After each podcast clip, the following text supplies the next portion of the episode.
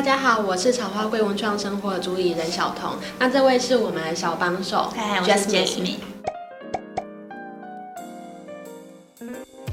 我们的植物有分成室内、室外、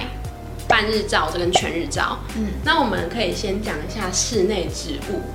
因为其实如果在室内，它基本上就是一个有屏蔽的空间了。然后，呃，对于光照来讲，它就是我们会。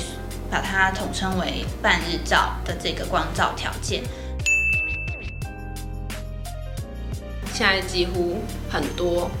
像我们的客人啦，他是住在大楼里面。那大楼的话，夏天他们一定就是会开冷气，嗯、那或者是其实他们窗户其实是不太通风的。那如果放在室内的话，那通常我们还是会建议说，就是希望它可以放在窗边，让它可以有一点空气流通的地方。那如果有开冷气的话，那一定要用它的那个喷雾去喷它的叶片，让它增加一点空气的湿度，对，它才可以长得更好。对，因为有一些植物它是绝对需要就是叶面的湿度，对，像像竹其实就很需要，对，就是它很常就会出现焦边，客人就会说，哎，它是不是怎么了之类的？可是其实真的不是，就是有一些植物它就只是它的样态，或者是它的它的生存的条件会比较取决于，就是它会比较环境的湿度对影响，对，所以就是我们会嗯。诶，针对客人的问题，我们就会条列式的去先去检测他，说，诶，你你你的居家环境是不是很干燥，或者是你放在离冷气很近的地方等等的，这些都会影响到它是不是会焦边，或者是影响到它的生存这样子。是，但相对来讲，它如果说，呃，我们担心说它空气湿度太低会造成焦边，但另外一种。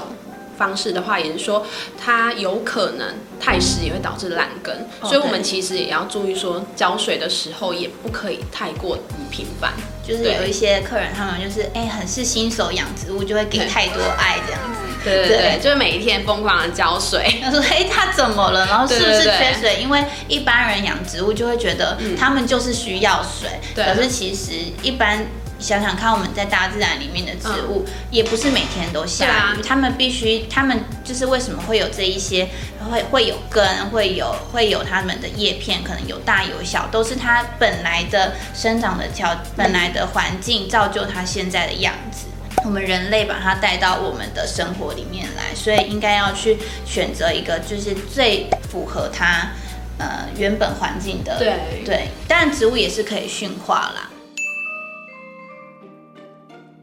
室内植物的话，其实很多人就会问到我们说，哎，光照不够，然后我们就会教客人怎么样去分辨光源是不是，因为有时候我们自己感觉这个光对我们来讲已经足够，可是对于植物是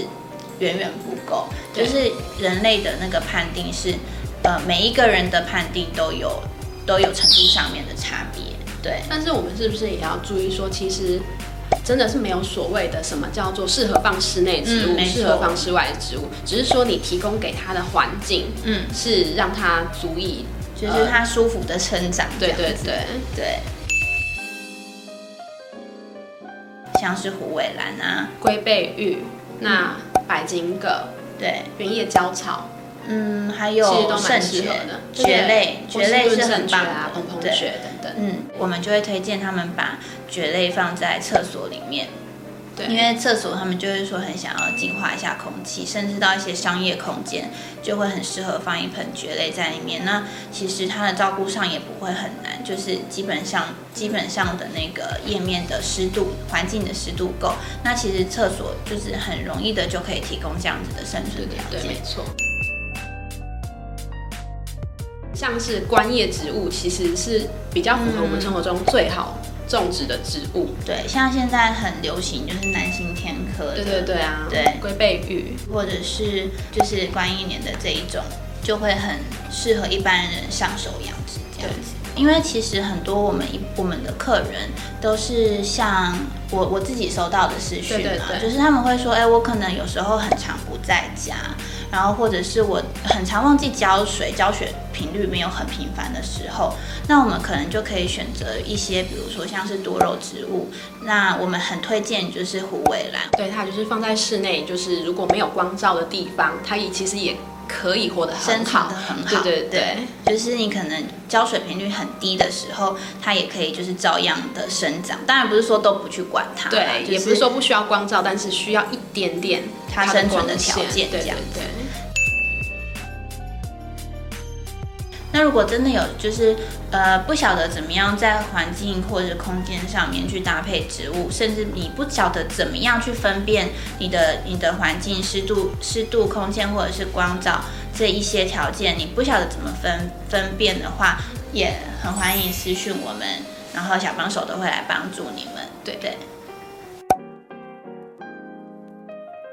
以上跟大家分享今天植物相关的影片，那喜欢的话再帮我们按赞、订阅、留言、加分享，谢谢。